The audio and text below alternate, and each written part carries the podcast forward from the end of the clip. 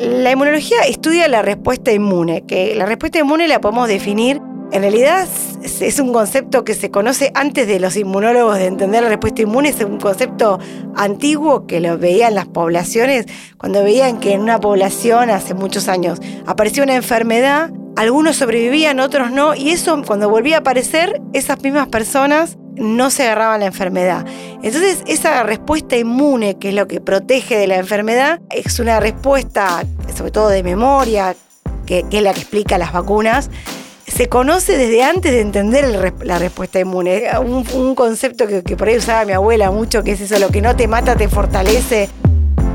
Cuando pensamos en científicos trabajando, quizás los imaginamos vistiendo guardapolvos blancos, manipulando microscopios y tubos de ensayo con líquidos verdes peligrosos en laboratorios alejados del ojo público. Pero la realidad es muy diferente y sus historias van mucho más allá. Cada día, investigadores e investigadoras argentinas trabajan en el desarrollo de la ciencia con el propósito de mejorar la vida de todos. Por eso, desde 1964, la Fundación Bunge Born premia a los más destacados en sus áreas. En este podcast vamos a conocer sus trayectorias, a descubrir qué los inspira e impulsa a trabajar de manera incansable y también a conocer cómo son fuera de los laboratorios y las aulas te invitamos a recorrer el camino de la ciencia. Soy Florencia Cunzolo. Me encanta el tema de vacunas, desde todo sentido define por ahí muchas de las cosas que, a mí me interesan, porque después del, agua potable, eh, las vacunas es eh, la intervención en salud de menor costo-beneficio. Los datos son incontrastables de cuando vos ves aplicación de una vacuna y cómo baja la mortalidad eh, y el costo aparte que tiene eso en salud es muy bajo. Juliana Casataro sí que sabe de vacunas. Es inmunóloga y lidera un equipo que habitualmente se dedica a desarrollar nuevos compuestos para mejorar su aplicación. Pero en los últimos dos años eso cambió, como cambió casi todo en el mundo. La pandemia provocó que Juliana y su grupo se dedicaran al desarrollo de la primera vacuna argentina contra la COVID-19, llamada Arvac Cecilia Grierson. Este desarrollo está terminando sus estudios de fase 1. Es la primera vez que una vacuna preventiva hecha en la Argentina llega tan lejos. Y todo fue hecho en la Universidad Nacional de San Martín.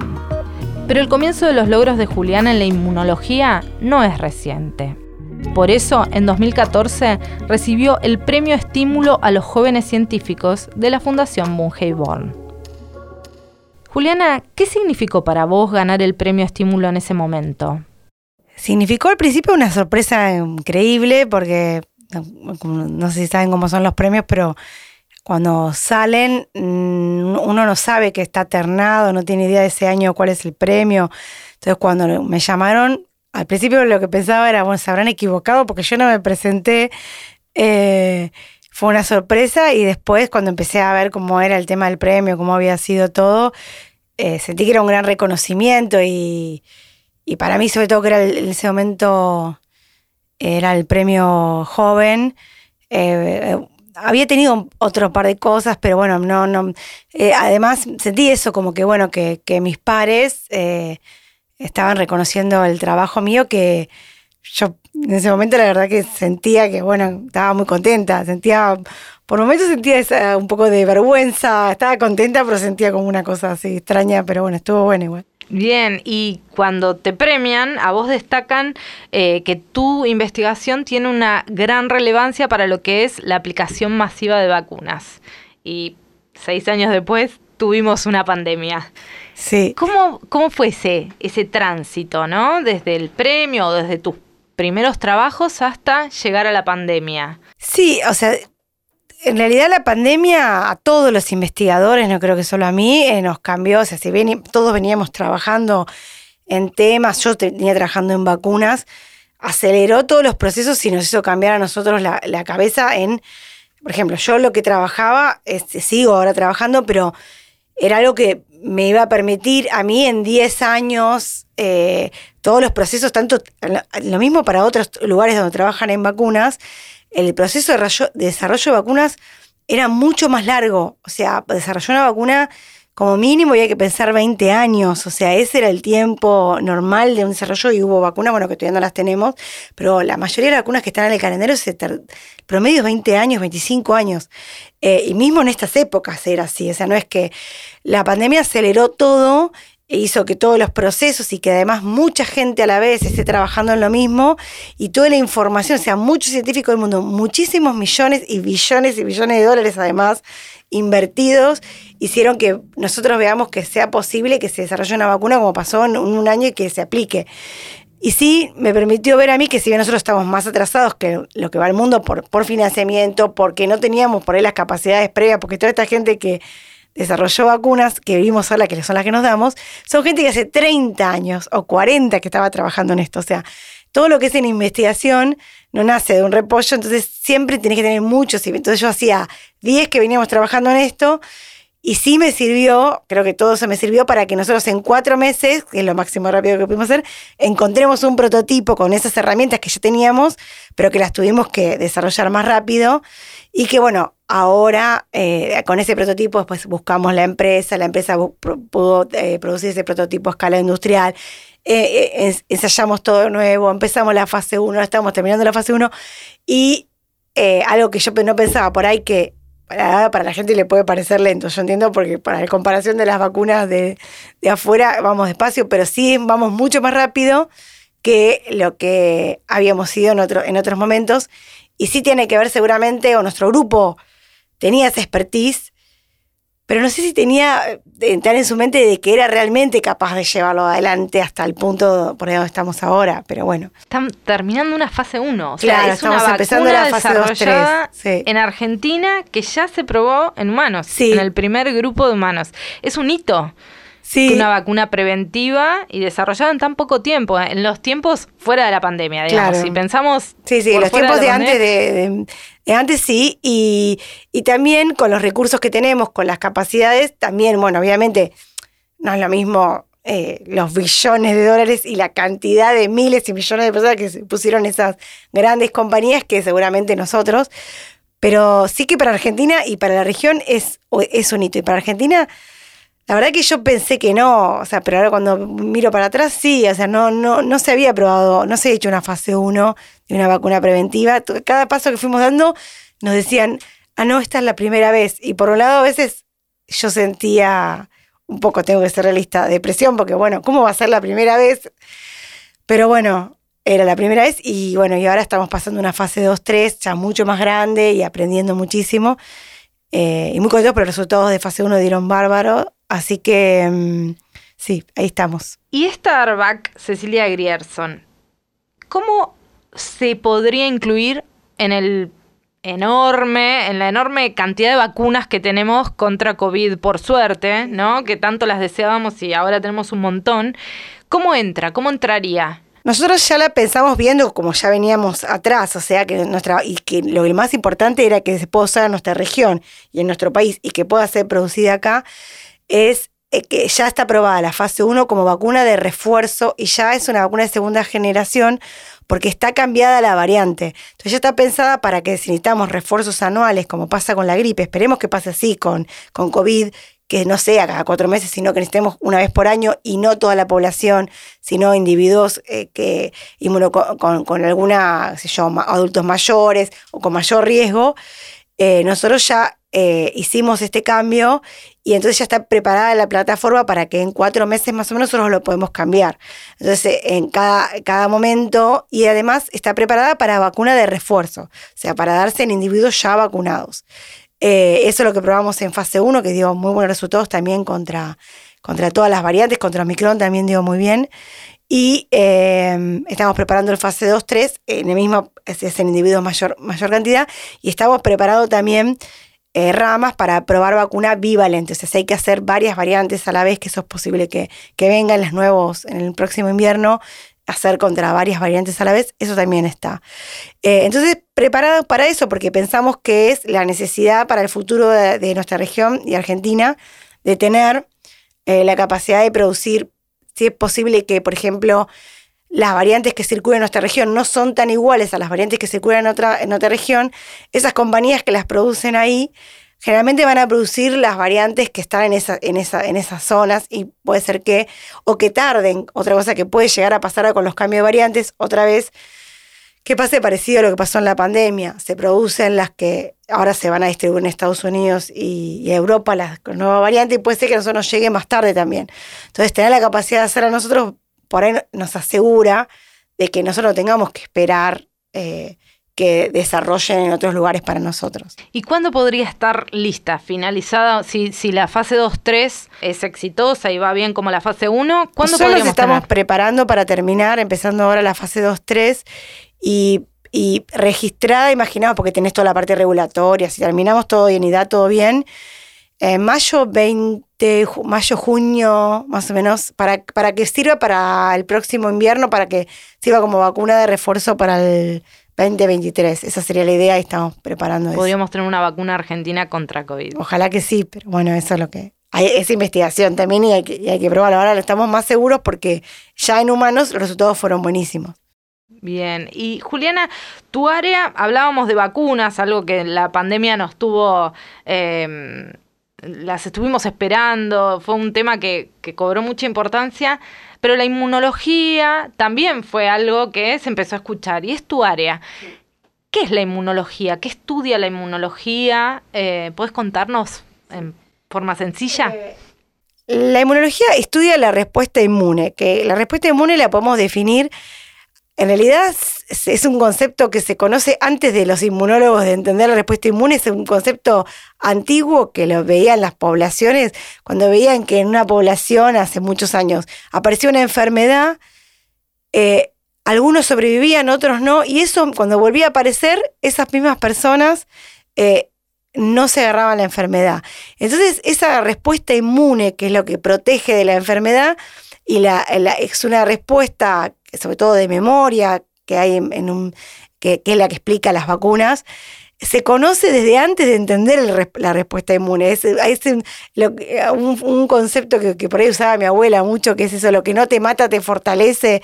Bueno, tenemos células y tenemos anticuerpos, ahora sabemos que tenemos anticuerpos que, eso es lo primero que se conoció, que nos permiten proteger de muchas enfermedades que se generan justamente o por una vacuna o por una infección previa y que nos permiten eh, protegernos y células también que actúan contra esos, esos, esos microorganismos. Y también la respuesta inmune nos permite eh, eh, defendernos y, y sobrevivir como especie, ¿no? A, estos microorganismos patógenos y también de respuestas eh, anómalas que, que, induce el mismo cuerpo, como por ejemplo el cáncer, eh, bueno, y otras cuestiones. Pero bueno, esa sería como la explicación de qué es la respuesta inmune. Y dentro de la inmunología vos decidiste eh, dedicarte a lo que es vacunas. ¿Por qué? La aplicación de por qué no sé. Yo sí sé que siempre quería trabajar en algo en medicina, un tema médico que, vaya a tener una, una aplicación que pueda ser útil a la gente y después cuando uno empieza a trabajar en vacunas se enamora de eso, realmente, bueno, creo que todos los científicos nos enamoramos de los temas que trabajamos, por ahí no es muy original. Me encanta el tema de vacunas, desde todo sentido define por ahí muchas de las cosas que, a mí me interesan, porque después del, agua potable, eh, las vacunas es eh, la intervención en salud de menor costo-beneficio. Los datos son incontrastables de cuando vos ves aplicación de una vacuna y cómo baja la mortalidad. Eh, y el costo aparte que tiene eso en salud es muy bajo. O sea, una vacuna, por ejemplo, como la que estamos haciendo nosotros, va a costar menos de 8 dólares, que si lo pasas a pesos son 1.200 pesos. Eh, argentinos. O sea, vos lo ves de cualquier fármaco y lo que te salva de, una internación de, y de la muerte. salva vidas. Eh, realmente, es, eh, realmente es buenísimo y previene, o sea, tiene todo, todo una, sobre todo nosotros que trabajamos en vacunas preventivas, es como, es, previene justamente de, la enfermedad. Entonces tiene todos los conceptos que a mí me, me parecen buenísimos. Y otra cosa también es que la decisión de vacunarse no es una decisión individual sino que también demuestra que es importante como sociedad, o sea, a veces no solo nosotros como familia, decidir, ah, yo no me tengo que vacunar, porque por ahí yo soy una persona que estoy bien alimentado, que no tengo ningún problema inmunológico, pero si un compañero, un, compañero de, de mi hija en el lugar no lo tiene, aunque esté bien alimentado, pero tiene un problema, que los demás estén vacunados lo protege a él a ese chico o a esa chica. Entonces, tiene toda una cuestión social y un montón de... No, es un acto de, cuidado propio y es un acto solidario con el Exacto, con no el es solo otro, individual lo del tema de la vacunación. Y los datos, la verdad que son incontrastables de cómo, bueno, y por ahí nuestra sociedad, salvo que ahora con la pandemia creo que ya lo vimos, ¿no? Porque podemos vivir tranquilos hoy gracias a que estén las vacunas. Y creo que todos tenemos algún conocido que falleció por COVID, lamentablemente. Pero yo siempre cuando daba las clases de vacuna le decía a los chicos que yo siempre me acuerdo de la historia de mi abuela, que cuenta que un hermano de ella murió de polio a los siete años. Esa generación de, nosotros por ahí no lo vimos, pero la generación de, y ahora lo vimos con COVID creo, pero la generación de nuestros abuelos sí lo vio, vio esa diferencia tremenda de, de tener la vacuna a que no vieron más gente con, con secuelas por polio, que, que es impresionante, ¿no? El problema Eh. es que vis- la vacuna es tan efectiva que después se pierde la percepción Exacto. del riesgo Sí, sí, de lo sí. que es enfermar. Claro. Hoy nos- nosotras, nuestra generación, no vio eh, gente con polio, entonces ahora bajan las coberturas y está Aparecieron a tener dos problema casos de polio en Estados Unidos. ahora. Claro. Sí, es gravísimo. Aparte, bueno, con el tema de los viajes, hasta que no se erradique totalmente un, eh, un virus, por ejemplo, eh, que, que polio sigue habiendo en Afganistán y en India, y bueno, ahora apareciendo casos en Estados Unidos, porque viajar es rapidísimo, uno va y vuelve de, de- no hay que dejar de vacunar porque es donde vuelve de nuevo los brotes. Es que hoy en día casi todo tiene potencial pandémico Claro. por cómo estamos. Exacto, sí, sí, con todo el tema ecológico y las conexiones que tenemos, eh, lamentablemente dice que vamos a un futuro bastante que las vacunas van a pandémico. ser todavía más importantes. Y Juliana, vos, eh, nosotros asociamos, salvo por, por la vacuna de la polio, la primera que asociamos con la gotita, asociamos las vacunas a la, a la jeringa. Pero vos soñás con un futuro en el que las vacunas sean, que no Sí. sean la inyección, que no sea la, la jeringa, el pinchazo. ¿Es posible ese futuro de vacunas Y- orales? Y sí, eh, creo que va a ser difícil, puede ser, ojalá que, que- pase como pasó con las vacunas RNA, que la verdad que la gente que ahora se están generando, cuando yo le veo la historia de la desarrolladora de la vacuna RNA, es por ahí un poco parecido a la historia eh, de la gente que está trabajando en este tipo de cosas, que muchos fallos, muchos fallos, hasta que uno va encontrando de a poco y después esa herramienta que tanta gente decía, no, no va a funcionar, es muy difícil, bueno, funcionó. Y el tema de las vacunas orales, desde la implementación, los médicos, todos los que, los que dan vacunas de la de la polio te dicen, es genial, si todas pudieran ser así, es, eh, es mucho más fácil, mucho más adaptable, bueno, no tienes el miedo a la aguja y eso, pero en lugares lejanos o donde vos no tenés personal adiestrado, enfermera, o sea, es mucho más fácil la implementación. Y justamente en vacunas, como hablamos de este tema, de que la mayoría de la población tiene que estar vacunada, cualquier cosa que mejore la aplicación, eh, mejora la, la cantidad de gente vacunada. Entonces, eh, sí, para mí sería un sueño. Yo creo que no solo mío, sino de, lo, de todos los vacunadores. De los ¿no? chicos, Sí, de los de los chicos. Sí, mis hijas siempre me dicen, ay mamá, pero yo ya no llegué, yo creo que es para mis nietos. Pero bueno. Claro. Eh, Juliana, ¿y cómo, cómo, cuándo empezó tu interés científico? ¿Podés identificarlo? ¿En qué momento? ¿Desde chiquita? Eh, sí, yo me doy cuenta que todo lo que yo jugaba, o sea, lo que a mí me interesaba estaba relacionado con la naturaleza. A mí me encantaba todo, todo eso. O sea, me gustaba la lupa, el microscopio, mirar los bichos. Me encantaban los, los videos desde mi época de Jacques Cousteau y el mar y los animales. O sea, todo eso me, me, fascinaba. Cuando voy a ver los libros, o sea, me da impresión porque realmente yo creo que porque mi abuelo me compraba, porque a mí me interesaba, era todo muy relacionado con eso. Ya en la secundaria no, bajé el, el momento tan nerd, pero en la primaria sí, yo Pasa que- eso, ¿no? Sí. Que, que en, en la primaria hay como un interés que después se va como... Y que en la secundaria uno tiene que adaptarse al sistema y no, no queda bien ser muy nerd. Claro. Entonces es como que... eh, pero bueno, después tuve re buenos profesores de biología en la secundaria, después de química, de matemática, y terminé estudiando biología, yo creo que porque tuve muy buenos docentes de la secundaria de biología. ¿Dónde estudiaste? En la universidad, en el Colegio Nacional Arturo Ilia, que depende de la Universidad de Mar del Plata. De Mar del Plata. ¿Y biología estudiaste en Mar del Plata? Sí, sí, sí, en Mar del Plata. Hice cuatro años y quinto, cuatro materias acá en exactas en Buenos Aires. Bien. Y mm, Juliana, vos sos hija de desaparecidos y te y fueron tus abuelos los que recién vos lo mencionabas, los que te compraban los libros, pero tu papá era ingeniero químico. Sí, ¿no? exacto. ¿Crees que hubo ahí algún... que, la ciencia haya, haya llegado a vos también por ese lado? Y no sé, eh, sí es verdad eso, que no sé porque como yo tenía tres años y medio, o sea, no sé cuánto pude haber tenido de, su...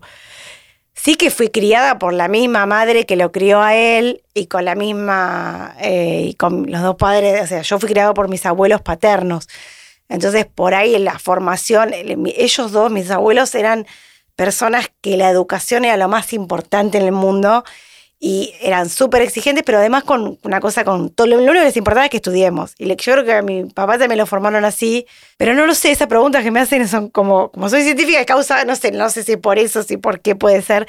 Sí, es verdad que yo casi que me olvido a veces de eso, de que era ingeniero químico y que estaba muy relacionado, pero porque como no lo conocí, no pude hablar de eso con, con mi papá, entonces como que no, no lo sé. Vos venís de Mar del Plata cuando terminás la carrera sí. a Buenos Aires y después te seguís formando en el exterior. ¿Por qué volviste nuevamente a Argentina? Sí, en realidad mi formación en el exterior es corta porque yo vine de Mar del Plata, hice cuatro materias acá en Buenos Aires. Eh, después hice pasantías, estuve en España cuatro meses, estuve en Estados Unidos, en el medio del doctorado tres meses, pero el doctorado lo empecé en Argentina nunca me, nunca me fui eh, del todo de Argentina, en el sentido que, por ejemplo, yo, el momento más eh, común para irse para los científicos es cuando uno termina el doctorado. Y cuando yo terminé el doctorado, a las dos semanas nació mi primer hija. Con lo cual, ese no era un buen momento para irme al exterior. Y eso fue haciendo eso, más que a la vez me empezó a ir bien, empecé a formar mi grupo y pude desarrollarme acá. En ese momento se abrió carrera al investigador, cosas que no habían pasado. Cuando yo empecé la carrera, la idea era un poco irse, porque era, era el 2000 eh, y era un momento donde la mayoría de los biólogos no había carrera al investigador, entonces como que la idea de todos era bueno, no, no hay lugar acá. Pero justo me pasó al revés, que cuando termino eh, y me pasa esto, empieza a abrirse la carrera de investigador, entonces hubo más oportunidades. Y creo que yo las tomé y empecé a armar mi grupo y mi línea de investigación y, eso hizo que al final siempre viaje y vuelva, pero no me, no me radiqué por la cuestión personal, familiar, eh, no me radiqué afuera directamente. Juliana, en esta verdadera selección que vos liderás y que trabajó en el desarrollo de la vacuna argentina contra COVID, hay muchas mujeres. Y hace poco te entrevistaron y en la foto estabas con todo el grupo, lo que era llamativo. ¿Cambió mucho el rol de la mujer en la ciencia en los últimos años? Yo siempre que, me dicen eso, que somos muchas mujeres, en realidad también veo esa diferencia y es esta. En realidad en ciencias médicas y en biología y ciencias biológicas, la mayoría somos mujeres, o sea, el, casi el 80%. Es impresionante. O sea que en realidad mi grupo no, no cambia de es los representativo. Es totalmente representativo de todos los grupos. ¿Sí sabes cuál es la diferencia en esa foto? que la líder es una mujer. Porque si vos veis las fotos de mis compañeros de trabajo, todos los que tienen grupos de investigación, tienen la misma representatividad abajo, pero no tienen un... Entonces, entonces ustedes son todas mujeres. No, no, yo tengo becarios, pero eh, los otros compañeros míos son igual, pero tienen el mismo grupo, pero la diferencia es que están ellos. Entonces ya, ya entonces dicen, ah, no, son todas mujeres. Es como ahí, ahí donde a mí también me llama mucho la atención. Y, y somos iguales, pero... Lo que pasa es que lideran Ella, Ese es el techo de cristal. Claro, exactamente. Bueno, entonces por ahí lo que te muestra es que tanto no cambió, lamentablemente, porque si bien lo que cambia es que somos un montón, entonces ya es como una masa que va llevando hacia un empujón que es como inevitable, más o menos, pero por la proporción de las que somos. Eh, si mirás la proporción, se sigue viendo otra vez lo mismo, porque es muchísimo más al principio y cuando vas para arriba, en los lugares de tanto de científicos de, jerarquías altas como los universitarios, se sigue viendo lo mismo. Yo creo que somos, vamos a terminar siendo muchas, pero porque ya es una cosa como... Imparable. Imparable por la cantidad que somos. Eh, pero bueno. ¿Y tus hijas tienen eh, interés en la ciencia? ¿Les gusta? Son, eh, tienen, bueno, esta generación son muy diferentes a la otra generación, así que Sí, son distintas. Bueno, la más grande empezó el CBC ahora de medicina, así que bueno, algo relacionado está. No tan exactamente igual como yo, pero bueno, son distintas, son cada una, son muy creativas las dos, cada una en sus cosas. Pero bueno, hay una cuestión también de diferenciarse o no sé cuál es la cosa con la madre. Entonces, cuando le he querido, contrario, transmitir mucho, fue peor. Así que, eh, más que nada, la estoy esperando pero bueno, sí, no, no, es, no, las veo tan parecidas. Una es parecida a mí en una cosa, otra en la otra, cada una tiene suyo, pero bueno.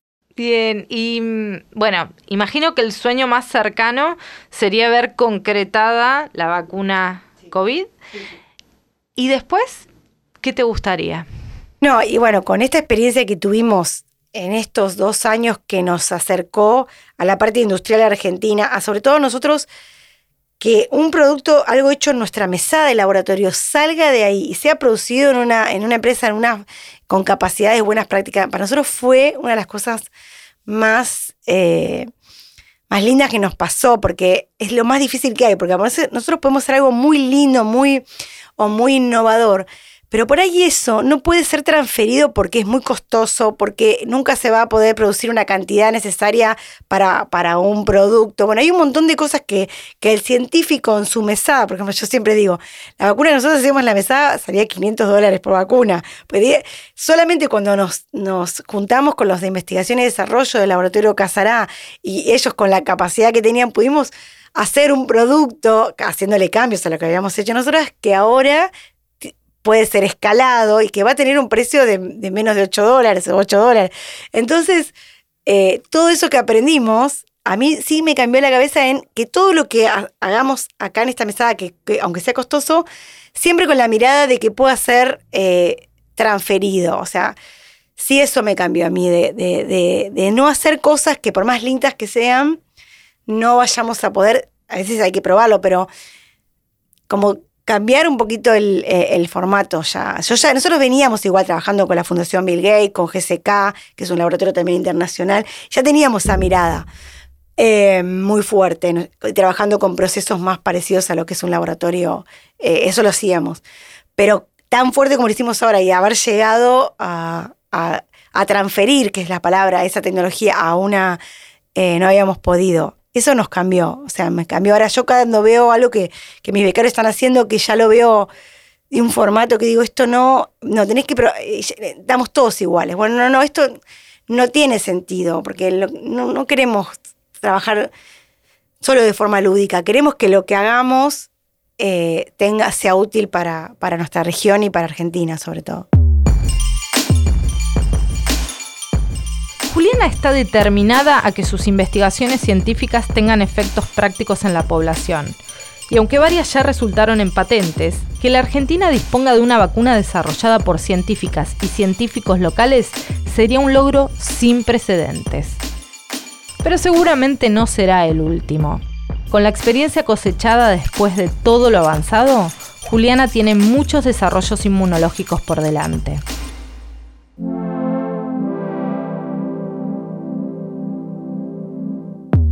La Fundación Bungeborn trabaja sobre el desarrollo de las ciencias, la cultura, la educación, la salud y la sustentabilidad, promoviendo el conocimiento y la innovación.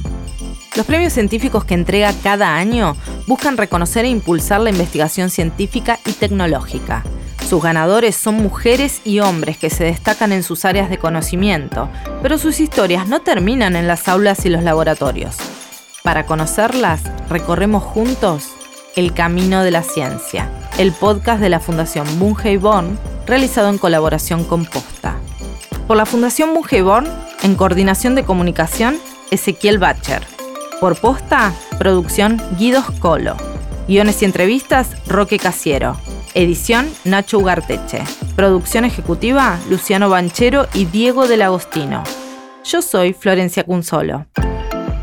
Podés encontrar más información sobre la Fundación en su página web fundacionbib.org y en sus redes sociales, arroba Fundación BIB en Twitter, arroba Fundación Bungeborn en Facebook e Instagram. Te esperamos en el próximo episodio para seguir transitando el camino de la ciencia.